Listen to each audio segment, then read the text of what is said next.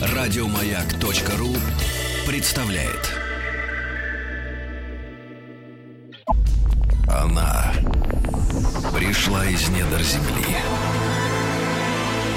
Со времен древних огнепоклонников и до сегодняшних дней. Человечество в ее власти. С ней связаны главные мировые новости. Страхи и надежды. Дорогие... Нефть. Еще раз, дорогие друзья, да. А, вот как-то, да, оступился, извините, в конце. Не дождался окончания ролика, потому что очень хочу э, скорее приступить к нашему разговору, потому что в нашей студии. Сегодня один из самых замечательных наших э, докладчиков, э, человек, о котором, ну, за последние там несколько месяцев я больше всего слышу от нашей аудитории, от людей, с которыми где-то вижусь, там встречаюсь, да, люди, может быть, даже не сразу вспоминают фамилию Багдасаров, но вот говорят, у вас там есть такой дядька, который про нефть говорит. Это такой здоровский, реально. И сегодня Леонид Николаевич снова в нашей студии. Леонид Николаевич, доброе утро. Доброе утро. Э, Руслан Ильич, поставьте, пожалуйста, книжечку, э, книжечку под микрофон, да, чтобы голос был э, звучал хорошо. Ребята, естественно, проект «Нефть» мы не договорили. Э, мы обещали вернуться с Леонидом Николаевичем с доцентом кафедры химатологии Российского государственного университета нефти и газа, естественно, имени Губкина. И, э, и в подкастах, и на Сайт. майских праздниках вы тоже слушать имели возможность э, повторения рубрики «Нефть». И с Леонидом Николаевичем мы говорили о топливе, мы говорили о бензине достаточно подробно. И э, зарезервировали тему, когда у нас у всех совпадут графики, поговорить о дизеле. А, мы за это время побывали э, на тест-драйве в Италии. Один день, да, я был. И там я услышал интересную вещь, что они осенью этого года вводят э, Евро-6, и что Евро-6 приговаривает дизель к смерти.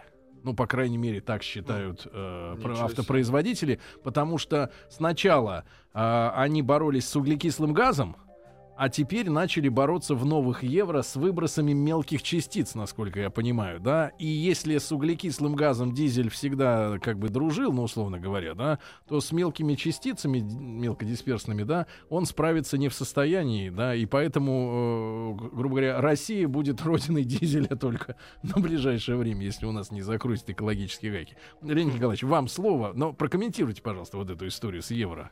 Ну, я хотел бы сказать, что вообще-то дизельный двигатель, напомним нашим слушателям, мы достаточно давно говорили об этом, ну, хотя вот недавно в эфире повторяли, дизельный двигатель обладает, ну, целым рядом преимуществ перед бензином. Он все-таки более экономичный за счет более высокой степени сжатия, и расход топлива меньше, и плюсы. Главный его недостаток всегда был низкая приемистость. То есть э, вы педаль, что называется, в пол, а двигатель не очень быстро разгонялся. Но этот недостаток сегодня снимается. Вот эти современные системы впрыска, так называемый Common Rail, а, когда давление впрыска поднимается до 2500 атмосфер – Э, приводит к тому, что дизель стал очень приемистым, обороты резко увеличились, и это сняло главный недостаток. А, то, что касается Евро-6, а, ну, мы должны понимать, что это как бы не только требования к топливу, но и требования к автомобилям. И вот то, что вы сейчас сказали, выбросы сажистых частиц, это касается а, требований к двигателям, а не требований к топливам. Mm. То, что касается требований к топливу, мы их легко выполняем. То есть Евро-6 наша промышленность готова там выпускать, э, ну, во всяком а, случае. европейцы обеспокоены этой историей с AdBlue, что вот, придется заливать верно. мочевину. Совершенно верно. Да. Вот то... и, типа, и типа люди не захотят париться, чтобы заплатить еще денег э, вот, на то, чтобы вот, туда мочевину Вот пихать. совершенно Хотя верно. бака AdBlue хватает на межсервисный пробег. Ну, на 20 тысяч, да, на 15, да. Совершенно верно. Вот это как раз и есть та проблема, с которой... Э, то есть, э, смотрите, какие выбросы ограничиваются вот в требованиях Евро-6? Ограничиваются выбросы, допустим, СО, то есть недогоревшего углерода. А, высоким качеством топлива и высоким качеством двигателя можно добиться, чтобы углерод догорел. ограничиваются выбросы CH, то есть недогоревших углеводородов. Высоким качеством топлива, высоким качеством двигателя этот вопрос можно решить. Ограничиваются, как вы сказали, сажистые частицы, то есть, ну, частички углерода, недогоревшего вообще, да, угу. это тоже можно победить. Катализатор? Ну, прежде всего, просто, опять же говорю, высоким качеством топлива, когда угу. в нем становится больше водорода меньше углерода, а, высокой степенью сжатия, высокими температурами, то есть создаются условия, когда и углерод догорит.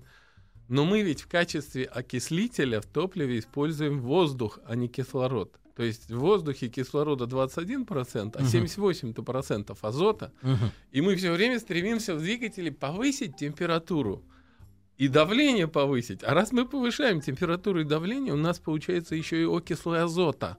Uh-huh. То есть так называемый NOx. А, и вот это вот получается, что мы сами провоцируем. Повышая температуру, мы улучшаем все характеристики двигателя, но мы повышаем количество NOx. И победить это невозможно, если не применять вещества, которые NOx переводят, ну, грубо говоря, в, в водяной, так сказать, пар, угу. там, в воду. И, и неужели мочевинушка И в чистый азот. Ну, там не мочевина, там, в общем-то, применяются вещества, которые... Аммиак. Угу. наш, ну, в мочевине, так сказать, как продукт разложения. Значит, получается реакция типа NH3 плюс NOx, и в конечном итоге, значит, H2O и N2. То есть азот возвращается обратно в систему. А, ну, это специальная... А как, как эта машина устроена? По это, дожиг, это, это действительно да? жидкость, э, грубо говоря, которая в итоге выделяет аммиак. Это аммиак реагирует с NOx э, и разлагая NOx вот, это азот, в процессе горения? Да? Это нет, это происходит уже после, когда это все выкидывается. То есть это как бы в выхлопной трубе. А-а специальная каталитическая система, то есть такая вот как бы решетка такая с нанесенными катализаторами, и при определенной температуре, а температура выхлопных газов достаточно большая, происходит вот эта вот реакция, значит, разложение оксидов азота. А эти, этого аммиака нужно действительно так мало, да, что хватает ну, заправки на... Ну, понимаете, там дело в том, что нормы очень жесткие. Причем я хочу обратить ваше внимание, что если для бензиновых двигателей нормы записаны в каких-то там долях грамма, в миллиграммах на а, там, допустим, 100 километров uh-huh. пробега, да, или там на километр пробега, то в дизелях чаще всего пишут а, в тех же единицах, но на а, лошадиную силу в час. Ну, смысл а какой? В чем, в чем хитрость? А хитрость в том, что обычно дизельные двигатели это все-таки ну, достаточно крупные автомобили, да, это ну, грузовики, это автобусы, это строительная какая-то техника может быть. И смысл заключается в том, что э, эти двигатели редко работают на полную мощность. Ну, когда вы разогнали автомобиль, да, вот он движется с равномерной скоростью, у вас энергия э, расходуется только на преодоление трения шин на дорогу и на лобовое сопротивление воздуха. Ну да. И при этом двигатель работает ну, ну, на 30% своей мощности. И, а вот когда он трогается с места, когда вы должны его или придать ему ускорение автомобилю нужно, вот тогда двигатель может работать на полную мощность. Поэтому это очень важно, э, вот именно выбросы вот такие в пересчете на эффективную мощность, то есть на лошадиную силу в час, то есть на реально полученную энергию. И вот эти требования евро, выполнить их, они очень жесткие, там доли, значит, какие-то миллиграммы на вот эту лошадиную силу в час – выбросов окисов азота. Вот с ними, конечно. То есть качеством топлива, я не могу решить этот вопрос, он не зависит от качества топлива. Это, это связано с тем, или тогда надо возить, извините, с собой бак с кислородом, и, ну, как в ракетных двигателях, да, и в качестве... То есть, чтобы из, забор воздуха был не снаружи, Без а азота, просто... да, изнутри. И тогда мы эту проблему решим. Тогда этот блю не нужен. Но вы понимаете, но, но что... Проблема стоит именно перед автопроизводителями. Конечно. Друзья мои, это... друзья мои, что будут делать эти самые автопроизводители в сегодняшней нашей рубрике «Нефть» через несколько минут?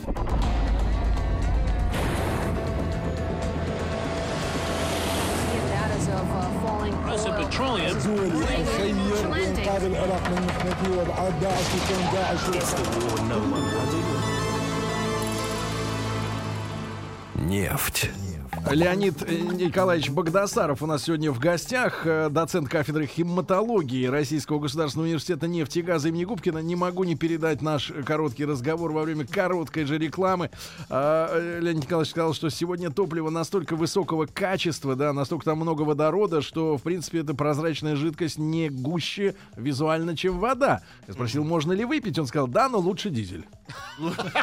Он чище. Говорит, полстакана, дешевле. как слабительное. Обязательно ночь. попробуем. Ну, Не надо, не надо, спать не будешь. однажды Лянь. для проекта надо было дышать а, огнем, типа сказать, керосином, и я не смог ничего чувствовать во рту на два дня, поэтому я очень не рекомендую пить керосин. Леонид Николаевич, но продолжая вот этот разговор, а э, значит, а, сможет ли AdBlue, вот эта мочевина, да, решить вопрос э, дизельного крупногабаритного транспорта-то? Потому что э, в Европе тоже копают, в Европе тоже перевозят, там огромное количество перевозчиков автотранспорта. А танки? Они что, они что все придумали? А, Они хотят убить свою же индустрию э, вот этого тяжелого Да авто- нет, я уверен, что производители автомобилей э, решат эту проблему. Собственно, она уже решена вот применением вот этой вот аммиак выделяющей жидкости, да, и поэтому особых проблем никаких не будет.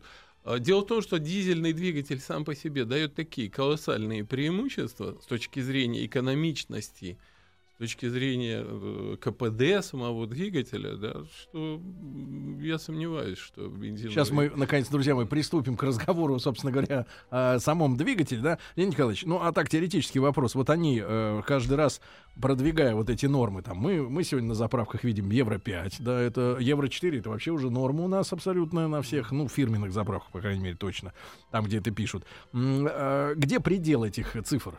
Какой индекс финальный? Ну, мы с вами как-то об этом говорили, что топливом э, евро э, 25 будет природный газ, то есть метан, CH4, в котором 25% водорода, а топливом евро 100 будет чистый водород, при сжигании которого получается водяной пар и теплотворная способность водорода максимальная, вредных выбросов никаких. Но к этому нужно прийти и технически. То есть рано или поздно мы обязательно к этому придем. Ну, как, когда это будет, конечно, никто сегодня не скажет. Для этого нужно создать безопасные, очень дешевые системы для хранения Водорода. водорода. Леонид Николаевич, а, материалы. переходя к двигателям, да, дизельным, а, можно вопрос, который, наверное, самый, э, ну, такой на поверхности для всех пользователей этого топлива, и для меня лично, потому что я уже, наверное, лет 10 такой фанат активный дизельных моторов. А, вот, а, а, есть зимнее, есть летнее. Почему все время не делать зимнее? Хм, Чтобы не переходить туда-сюда. Какое преимущество у летнего есть, что он приходится вот контролировать, что там у тебя в баке, когда наступают холода? Мы с вами эту тему, Сергей, обсуждали когда-то так вскользь ее. Ну, давайте более подробно ее осветим. Значит, э, зимнее дизельное топливо отличается от летнего. э, главный показатель, который, собственно говоря, мы обязаны обеспечивать, это так называемая предельная температура фильтруемости. А, ну, что это за показатель? Чтобы в гель не Да, превращался. что это за показатель? Вот если мы возьмем стакан в прозрачный, там, нальем дизельного топлива и начнем его охлаждать, при темпера... летнее, Мгм. при температуре минус 5 градусов э, топливо начинает мутнеть. Показатель так и называется, температура помутнения. Мгм. А при температуре минус 10 топливо может застыть. То есть вы стакан переворачиваете, а оттуда, как холодец, ничего не выливается. Но есть между ними показатель, который называется предельной фильтруемостью. То есть на стандартном приборе создаются условия, похожие на топливную систему двигателя. А топливная система как устроена? Там бак, потом топливоподкачивающий насос, потом фильтр очень тонкой очистки, там до 6 микрон, а затем так называемый топливный насос высокого давления. А, Это очень э, такая высокотехнологичная... Чтобы не засорялись эти Плунжерная форсунки. пара, ну, то есть если туда попадет частичка абразива в этот э, очень узкий зазор между плунжером и гильзой, то начнется абразивный износ, и очень дорогостоящий топливный насос высокого давления быстро выйдет из строя. Поэтому стоит вот этот топливный... Ну, раз это фильтр, то понятно, что частички, кристаллы, что такое помутнение? Это кристаллики парафина, которые появляются в объеме топлива. При определенном их количестве они достаточно быстро сбивают вот этот вот фильтр, и топливо перестает подкачиваться. Мы иногда видим на дорогах зимой, как водитель с Греют. факелом лезет под автомобиль и что-то там пытается греть. Он таким образом пытается разогреть топливо, расплавить эти парафины и двигатель запустить. Это чрезвычайно опасно и, в общем... Может поэтому, и полыхнуть. Да, поэтому нам нужно понизить температуру предельной фильтруемости. Как мы это можем сделать? Ну, раньше у нас были такие пути, мы называли депарафинизация дизельного топлива. Мы брали, э, охлаждали его, или специальные комплексы, так называемые с карбамидом. Вот вы упомянули мочевину, она по-другому называется карбамид. Значит, комплексы с карбамидом. Таким образом... Пойду у... в, карма... в карбамидную. Значит, удаляли таким образом парафины. Или можно охладить и через фильтр тоже удалить. Но парафины сами по себе это продукты, которые содержат очень много водорода, то есть они ценны. И у них так называемое цитановое число, тоже важная характеристика дизельного топлива, тоже высокое. Поэтому удалять их, ну, скажем, не очень хорошо. А, научились э, делать депрессорные присадки. Что такое депрессорная присадка? Она обволакивает эту частичку парафина и не дает им слипаться между собой. И они остаются настолько мелкими, что проскакивают через ячейки фильтра. В этом случае... Но не загиливаются. Да, у вас температура э, при э, помутнении остается та же самая, то есть кристаллики образуются, но они не агрегируются, и в силу этого у вас температура предельной фильтруемости просаживается, допустим, с минус 7 где-нибудь до минус 20, а это уже соответствует требованиям норматива. Да, и... Почему же тогда летом не используют это зимнее? Да, Или... вот вы правильно задаете вопрос. Дело в том, что э, этот процесс, ввод присадок, это определенные деньги, а. и это определенные затраты. Или там депарафинизация, это тоже определенные затраты. Но, кроме всего прочего, э, зимнее дизельное топливо еще ограничивают по так называемому фракционному составу. То есть, э, в принципе, вот раньше у нас норма была такая. Зимняя кончает кипеть на 340 градусах, а э, летняя на 360. А эти 20 градусов, ну, грубо говоря, могут составлять процентов 10 на нефть. Соответственно, вы из нефти или 10% дизельного топлива извлекаете, который сегодня стоит, предположим, 40 тысяч рублей тонна, или мазут, куда это попадает, который стоит 7 тысяч рублей тонна, при цене нефти 20. То есть, понимаете, да, то есть вот такая угу. очень большая Экономика. потеря, это чисто экономически, поэтому мы вынуждены вот делать как бы две марки. Но я вам должен сказать, сегодня есть более такой прогрессивный, что ли, способ, так называемой изомеризации. И наши самые передовые заводы уже делают дизельное топливо, то есть они берут... Все сезонное. Ну, можно даже и так сказать. То есть это дизельное топливо, которое, в котором парафин, парафин это э, так, цепочка вытянутая, да, ну, допустим, С16, uh-huh. вытянутая в, в одну линию. Вот это и есть твердые углеводороды. Но если ее разветвить эту цепочку, это получается изопарафины или там изоалканы их называются. У них температура застывания резко ниже. И, кстати, к депрессорным присадкам они, у них очень хорошая приемистость. То есть температура застывания еще ниже становится. И тогда можно делать арктическое дизельное топливо, у которого там минус 50, допустим, температура застывания, и там минус 45 температура предельной фильтруемости. При этом водорода сохраняется наибольшее количество, потому что его что в нормальных парафинах, что в изопарафинах его максимальное количество. И при этом э, все характеристики очень хорошие. Теплотворная способность, цитановое число. То есть все работает замечательно, и вот этот процесс сегодня становится все более и более популярным в нефтепереработке, хотя, еще раз повторяю, а, применение присадок иногда ну, просто дешевле Дешево. и проще. Их надо вводить там одну там сотую процента, а эффект уже есть. Друзья мои, как вы понимаете, у нас в гостях сегодня в прямом эфире Леонид Николаевич Богдасаров, э, доцент кафедры химатологии Российского государственного университета нефти и газа имени Губкина. Мы сегодня говорим о дизеле, о дизельных моторах, о топливе. Если есть какие-то вопросы конкретно по этой теме, пожалуйста, у вас есть время прислать 5533 со словом «Маяк» смс-кой. Ну а после новостей, естественно, мы продолжим и поговорим о самих этих аппаратах.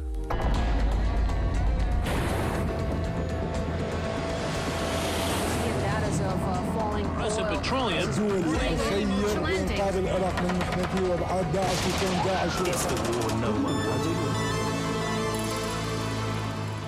Нефть. Леонид Николаевич Богдасаров, доцент кафедры хематологии Российского государственного университета нефти и газа имени Губкина у нас сегодня в гостях в прямом эфире. Э, сегодня мы в нашем проекте «Нефть», а вы можете переслушивать э, предыдущие встречи с нашими уважаемыми докладчиками, в том числе с Леонидом Николаевичем, э, на сайте радиомаяк.ру, в подкастах, в iTunes, все в вашем распоряжении абсолютно бесплатно. Сегодня мы говорим о дизеле, эту тему мы резервировали давно-давно-давно, потом ряд командировок взаимных, и вот, наконец, мы добрались в середине мая до этой темы. Леонид Николаевич, насколько я понимаю, ведь дизельный мотор, может быть, я ошибаюсь, но появился раньше бензинового. Нет, да? нет, сначала нет? появился двигатель Отто, так называемый, это 1876 год. Э, двигатель Отто вообще первоначально работал Газ. на газе, на светильном, да, ну, грубо на метане, который извлекали из шахт. А уже потом дизель начал работать вот над двигателем с воспламенением от сжатия, причем поначалу дизеля работали и на угольной пыли, и на том же бензине, и на, на нефти. Собственно говоря, первые, допустим, российские дизельные двигатели завода Нобеля там, в Санкт-Петербурге, они вообще на нефти работали. Это мы привыкли так вот, что дизельное топливо, которое продается на заправках, на автозаправочных станциях, вот дизеля это так называемый высокооборотный. Есть же дизельные двигатели размером там с четырехэтажный дом, у которого диаметр поршня метр, ход поршня 4 метра, и э, он может съесть э, любой мазут, даже если в этот мазут насыпать там сахарной пудры, муки какой-нибудь древесной или там угольной пыли. Эти так называемые малооборотные дизеля могут съесть любое бункеровочное топливо, самое-самое тяжелое. И это все дизельные двигатели. Но по мере увеличения оборотов, э, приемистость, то есть реакция двигателя на команды, да, она улучшается, Соответственно, требуется все более качественное, более очищенное топливо с большим, так сказать, содержанием водорода. Вот это то, к чему идет современная нефтепереработка. Несколько вопросов от наших слушателей. 5533 со словом «маяк». Да? О дизельных моторах и о дизельном топливе говорим сегодня. Есть подозрение, что расход зимнего топлива выше, чем летнего. Так ли это у дизельных моторов? А, а, значит, э, тут есть такой очень хитрый момент, связанный с э, подсчетами. Мы же покупаем топливо в литрах. Плотность зимнего топлива э, ниже, чем у летнего. Соответственно, если вы покупаете, скажем, литр зимнего топлива, то вы покупаете 820 грамм топлива. А если вы покупаете литр как летнего... в магазине то бутылка литр, кефира. То литр летнего, то где-то 840 грамм. То есть 20 грамм — это существенно. Это достаточно большое количество топлива. Вот в этом есть определенная хитрость. Но есть другой момент — Поскольку зимнее легче, то в нем, как правило, это не всегда так, но как правило, то в нем больше водорода. То есть мы говорим, плотность топлива меньше, а это значит, что в нем водорода больше. То есть плотность такая характеристика, которая зависит это от лучше. содержания водорода. А это лучше. И получается а водорода больше. Может... Вот это взаимо как бы такие взаимонивелирующие или взаимно уравновешивающие или там сторнирующие Но, друг друга показатели. в итоге. Да, конечно, гораздо больше, гораздо больше э, зависит расход топлива от э, регулировок самого двигателя. Нет, ну надо от... еще добавить, что, как правило, э, дизельные моторы продвинутые, да, снабжаются еще это автономными отопителями, которые помогают нагревать и салон, да, конечно, и сам мотор, и, сам и конечно, двигатель, и конечно, конечно. зимой, когда эта штука горелка, грубо говоря, дополнительно включается, это... в отличие от лета, естественно, Просто вы жрете э, не сам мотор жрет, а его подогреватель э, жрет больше. Да, поэтому вот опять же в дизельных двигателях вот мы говорим литрах на 100 километрах применительно к э, бензиновым двигателям небольших автомобилей, там вот, седанов, там где, как правило, сидит один человек.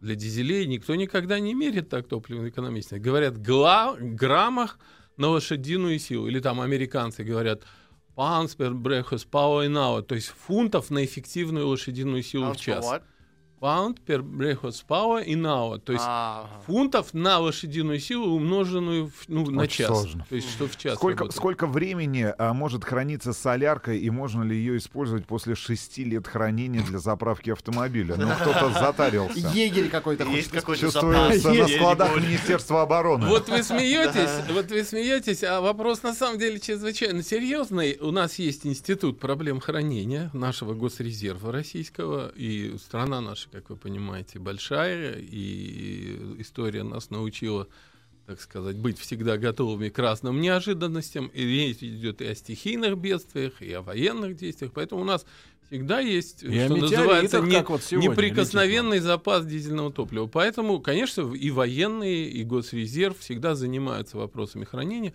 Но я вам должен сказать, э, что нефть пролежала в земле там десятки миллионов лет, а тем более после того, как его, ее еще очистили.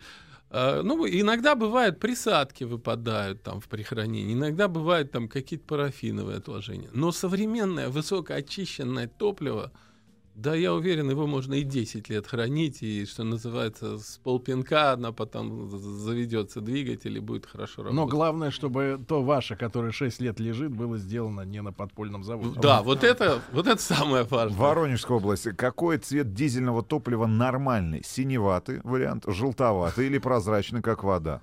Вот э, Тест. прозрачный, как вода, означает, что дизельное топливо прошло очень глубокую так называемую гидроочистку. То есть под высоким давлением на катализаторе водородом это топливо обработали. И таким образом все, что придает цвет, оттуда убрали. Убрали серу, убрали кислород содержащий, азот содержащий, так называемую полициклическую ароматику, все вот это убирается, и количество водорода в, в топливе возрастает, и оно становится абсолютно прозрачным. При этом его плотность уменьшается, что тоже является косвенной характеристикой. Поэтому чем прозрачнее топливо, чем оно больше похоже на воду, тем выше Да. его качество. Леонид Николаевич, вопрос. Почему выхлоп от э, дизельного мотора э, хуже, чем от бензинового, да? Ну, это вопрос очень спорный. Субъективный? Дело в том, что при сгорании бензинов образуются бензоальфа-пирены.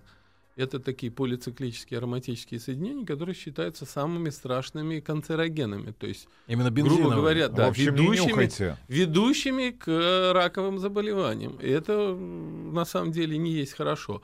А в дизельных двигателях, а, Наоборот.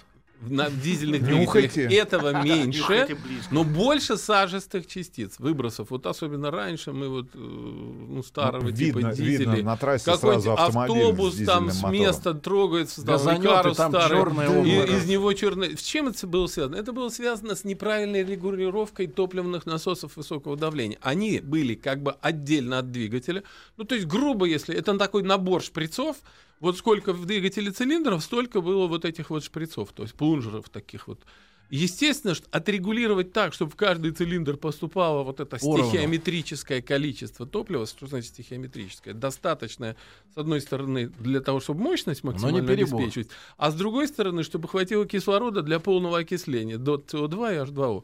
Естественно, что это было очень тяжело сделать. Я помню, вот мы занимались такими регулировками, даже вот, ну, у нас тогда считался Икарус, это образец. Ну, Икарус это Рабоман, да, э, то есть это мановские, в общем-то, двигатели немецкие. Они поступали в, в рамках вот этой социалистической там кооперации. У нас их было огромное Да, количество. да, да, гармошки. Специализированные парки были и в Москве, в том числе в крупных городах, для вот обслуживания этих... Считалось, что это вроде как образец дизелей. Ну вот очень сложно было достичь этого правильной регулировки, чтобы равномерно топливо... А если топливо поступает больше, чем нужно, соответственно, кислорода не хватает, да еще когда водитель нажимает на педаль, дает так называемый, ну, Богатую, ускоряет да. Ну, естественно, получалось вот это вот э, выделение сажи. Сегодня, когда Common Rail, что это А такое? кто придумал его? Common Rail, э, ну, целый ряд западных компаний одновременно с 1997 года. Это свежая история. Система стала очень активно внедряться. Главное ее преимущество в чем? Нет длинных трубок, которые ведут к форсункам. То есть сама вот эта, ну, грубо говоря, рейка или магистраль главная, она приближена прямо вот стоит над э, над головкой, да, и непосредственно форсунка управляется либо там электромеханически, либо электронно, либо там пьезо какие-то. И в результате давление во всех э, практически э, форсунках одинаковое, и впрыском управляет очень четко. Современные форсунки вообще так устроены, что за там какие-то миллисекунды она до 7 раз успевает впрыснуть. Не одновременно впрыскивает, а 7 раз дискретно. В для чего цикл, это делать? Да? для чего это делается? Это делается для того, чтобы вот он раз впрыснул, начался процесс горения. То есть уже э, д- создался такой факел, повысилась температура, начало расти давление плавно, не резко. А потом следующую порцию еще дожигается, еще следующую, еще следующую. И за счет вот этой дискретности обеспечивается А- пол- полнота сгорания. В этой связи, Леонид Николаевич, поскольку вы уже неоднократно упоминали, что дизельные двигатели более технологичные, более сложные, да, больше тупо количество деталей в этом моторе больше. Конечно, конечно. Вопрос такой. Раньше говорили, да, э, все автомобилисты помнят, ну, я взял Мерина, у меня движок миллионник. А в, в связи с этим, э, вот сегодня современные дизеля с Common Rail, который 7 раз там в доли секунды прыскает, у него С очень э, сложной запас какой? системой в- впрыска именно. Запас вот по Это же еще и электроника. Понятно, что это требует э, ну, очень э, серьезных работ, связанных с показателями надежности, да, то есть чтобы не выходила из строя ни сама электроника при таких давлениях и при таких вообще... Форсунки все эти. Да, но тем не менее этого сегодня уже достигают.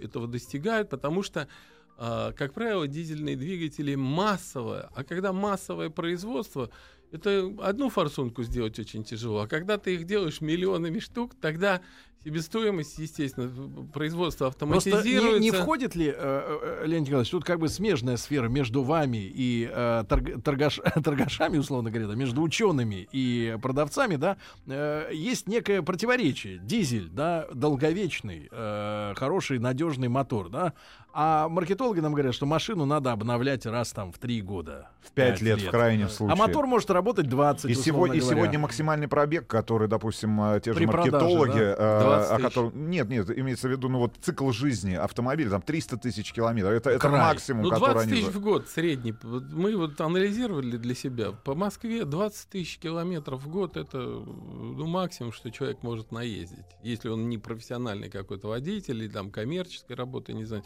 а ездит, что называется, для себя. Вот 20 тысяч километров за год, это получается Нужны ли лет 100 дизеля для такого, для такой автоиндустрии? А, Понимаете, э, самое главное в данном случае э, это два фактора: экономика и экология. То есть фактически для больших городов э, дизель явно выбрасывает на единицу транспортной работы выбрасывает СО2 аж меньше гораздо, из всех остальных выбросов тоже гораздо меньше. Дорогие друзья, сегодня у нас в студии Леонид Николаевич Богдасаров, доцент кафедры химатологии Российского государственного университета нефти и газа имени Губкина. Мы в рамках нашего проекта «Нефть» говорим о дизеле.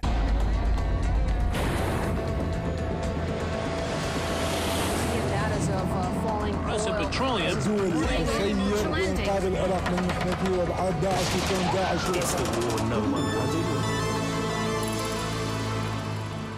Нефть. Дорогие друзья, незаметно летит время с Леонидом Николаевичем Богдасаровым, э, нашим одним из самых любимых докладчиков. Сегодня мы говорим в рубрике «Нефть» про дизель. И, конечно, ваши вопросы, да, и даже конкретные вопросы, не просто теория. Пожалуйста, Орловская область, выручайте, сижу в автосалоне, не знаю, что брать. ТРАВ-4, бензин или дизель? Подскажите, пожалуйста, Саныч. Ну, все зависит от ваших личных предпочтений. Если вы на автомобиле работаете и вам важно сэкономить деньги, то, конечно, дизель. А если вы любитель, ну, быстрой езды, там, каких-то обгонов, получения там мгновенных ускорений, еще что-то такое, то, конечно, лучше бензиновый двигатель. Но если мы, э, Леонид Николаевич, э, если мы сопоставляем двигатели с номинальным одинаковым объемом именно, вот 2 литра бензин и 2 литра дизель. Ну, все-таки бензиновый двигатель более приемистый, все равно он остается более приемистый. Он более как бы спортивный.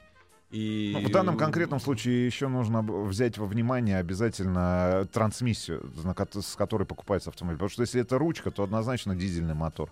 Если это будет, э, условно говоря, вариатор какой-нибудь или Ну, робот, это скорее для Европы. Вот Это- там и насмотрелся ужасов в Италии э, со второго этажа. Со автомобили. второго этажа э, автобуса. э, смотрю вниз в пробке, что там творится. Люди ездят на X3 на ручке. Сумасшедшие. Вопрос. Доброе утро, Кострома. Почему раньше дизельное топливо стоило в разы меньше бензина, а сейчас стоимость этого топлива на одном уровне? Есть ли этому экономическое объяснение, Леонид?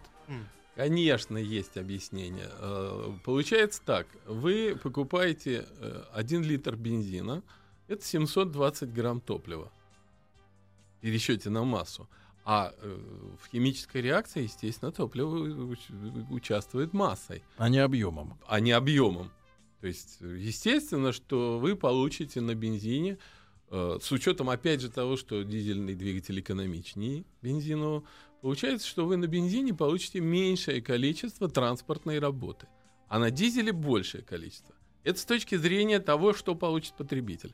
А с точки зрения производства, э, себестоимость бензина значительно выше, чем дизельного топлива. И нам, потребители, все время говорят, что ж вы делаете, у вас себестоимость меньше, а вы нам продаете дороже. Так вы получаете эффект это больше. Ну, если так рассуждать, э, у нас самый дешевый в мире газ, потому что газа очень много. А он, на самом деле, самый теплотвороспособный. По идее, газ должен быть даже дороже, чем бензин. Потому что в нем Ну, вы водорода честно больше. скажите, Леонид Николаевич, по справедливости цена на дизель такая же, как на Но, бензин? но я помню, Или буквально пять лет назад реально ведь очень серьезная... Всё, два раза. В два раза правильно, практически была. Все правильно, все правильно, но э, мы переходим, грубо говоря, все больше и больше идем в рынок, мы все больше и больше идем к тем реальным преимуществам. Больше того, у нас все больше и больше становится дизельных двигателей, то есть все больше и больше дизельное топливо востребовано, и рынок это регулирует. То есть тут все нормально. А вот вы говорите справедливо, несправедливо, мы с вами как-то эту тему затрагивали. Чем выше у нас будет цена, то есть чем ближе она будет приближена к мировой, то тем выше будет у нас качество. Мы и платим наш- за качество. Да, и у нас внутренний рынок сегодня, розница внутренняя, ну, грубо говоря, на 30% выгоднее экспорта. Поэтому у нас сегодня нефтяные компании бьются за клиента, насмерть бьются за эти 30% рентабельности и прогибаются под... У нас можно в Москве купить топливо, которое по содержанию там ароматических углеводородов или там олефинов соответствует требованиям Евро-10 уже давно. Это дает эффект для экологии вот у нас? Конечно, э, огромный эффект дает, потому что водорода в итоге становится больше, значит выбросов в Дорогие H2O товарищи, больше, CO2 мы платим, мы вы- платим за то, чтобы наша земля была чище. Нет, за, за, то, чтобы наши дети дышали чистым воздухом. Республика Татарстан, слышали ли вы о способе приготовления зимнего, зимнего дистоплива методом добавления летней керосиновой фракции? Ну, Я профессора спрашиваю. Да, я так думаю, с вы? подпольного керосинового завода ну, вопрос. наверное, вопрос немного неправильно звучит. Значит, добавлением в летнее дизельное топливо керосиновой фракции, потому что никакой летней керосиновой фракции нет. Ну, имеется в виду авиационное топливо типа ТС-1 или РТ, которое имеет температуру, вот то, что мы говорили, застывания, там ниже минус 50. Конечно, если его добавить э, в дизельное топливо, то температура застывания снизится. Но при этом у вас резко возрастет расход, и при этом у вас упадет вязкость дизельного топлива. А вот эти плунжерные насосы, это чрезвычайно дорогостоящие, они смазываются самим дизельным топливом. Таким образом, вы Разжижайте смазку. разжижаете и убиваете топливный насос высокого давления, а он очень дорого стоит. Леонид Николаевич, а вот э, наши западные производители, да, приучили нас к тому, и это их экологи заставили делать, что ты должен сесть в машину, например, после холодной ночи, завелся и сразу поехал. Для дизельного мотора какие-то есть э, советы, рекомендации, ограничения по, э, так сказать, как тапкой давить на педаль, э, пока, не, пока стрелка там температуры не пошла в норму? Дело в том, что вот эти требования, ну, это в основном относится больше к бензиновым двигателям. В дизеле настолько высокая степень сжатия, настолько высокая, он же двигатель с самовоспламенением. То есть топливо воспламеняется за счет высокой температуры сжатого воздуха, поэтому ему, грубо говоря, все равно. И никаких рекомендаций. Главное, чтобы топливо было качественным, сделанным на реальном, хорошем нефтеперерабатывающем заводе, вот с этими гидропроцессами. Они просто очень дорого стоят. Поэтому на маленьком каком-то заводике сделать Можно нормальное хапнуть дистопливо нельзя. Гадость. Да. Скажите, пожалуйста, правда ли, что современное дизельное топливо пагубно влияет на двигатели старого образца? Спасибо, Евгений. Не, наоборот. Наоборот. Э, Современное качественное дизельное топливо. Тут вот есть какой нюанс, что, видимо, имеется в виду. Мы удаляем из топлива серу. Сера является естественной противоизносной присадкой. И когда мы удаляем из топлива серу, мы как бы э, приводим к повышенному износу вот этого ну, топливной аппаратуры, имеется в виду топливного насоса высокого давления. Но Но в современных топливах есть такой показатель, как ну, э, показатель из противоизносных свойств.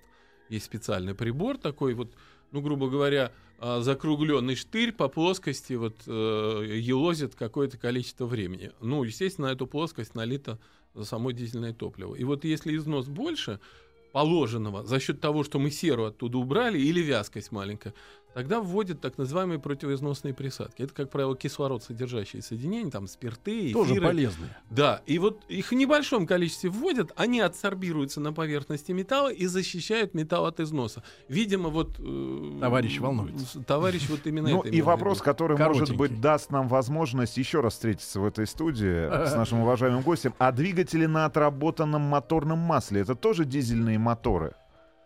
Э, Отработанное моторное масло нельзя категорически сжигать ни в каких двигателях. В них содержатся тяжелые металлы присадки, в них Вы содержатся полихлордифенилы. свой- Да. И вы выбрасываете это все и потом сами этим дышите. Ни в коем случае этого делать. Леонид нельзя. Даже Николаевич. в мазуте нельзя. Э, Леонид Николаевич, огромное спасибо. Леонид Богдасаров, доцент кафедры хематологии Российского государственного университета нефти и газа имени Губкина. Выбираете, куда будет поступать ваш ребенок. Губку пусть поступает ребенок. Богдасарову пусть идет. Еще больше подкастов на радиомаяк.ру.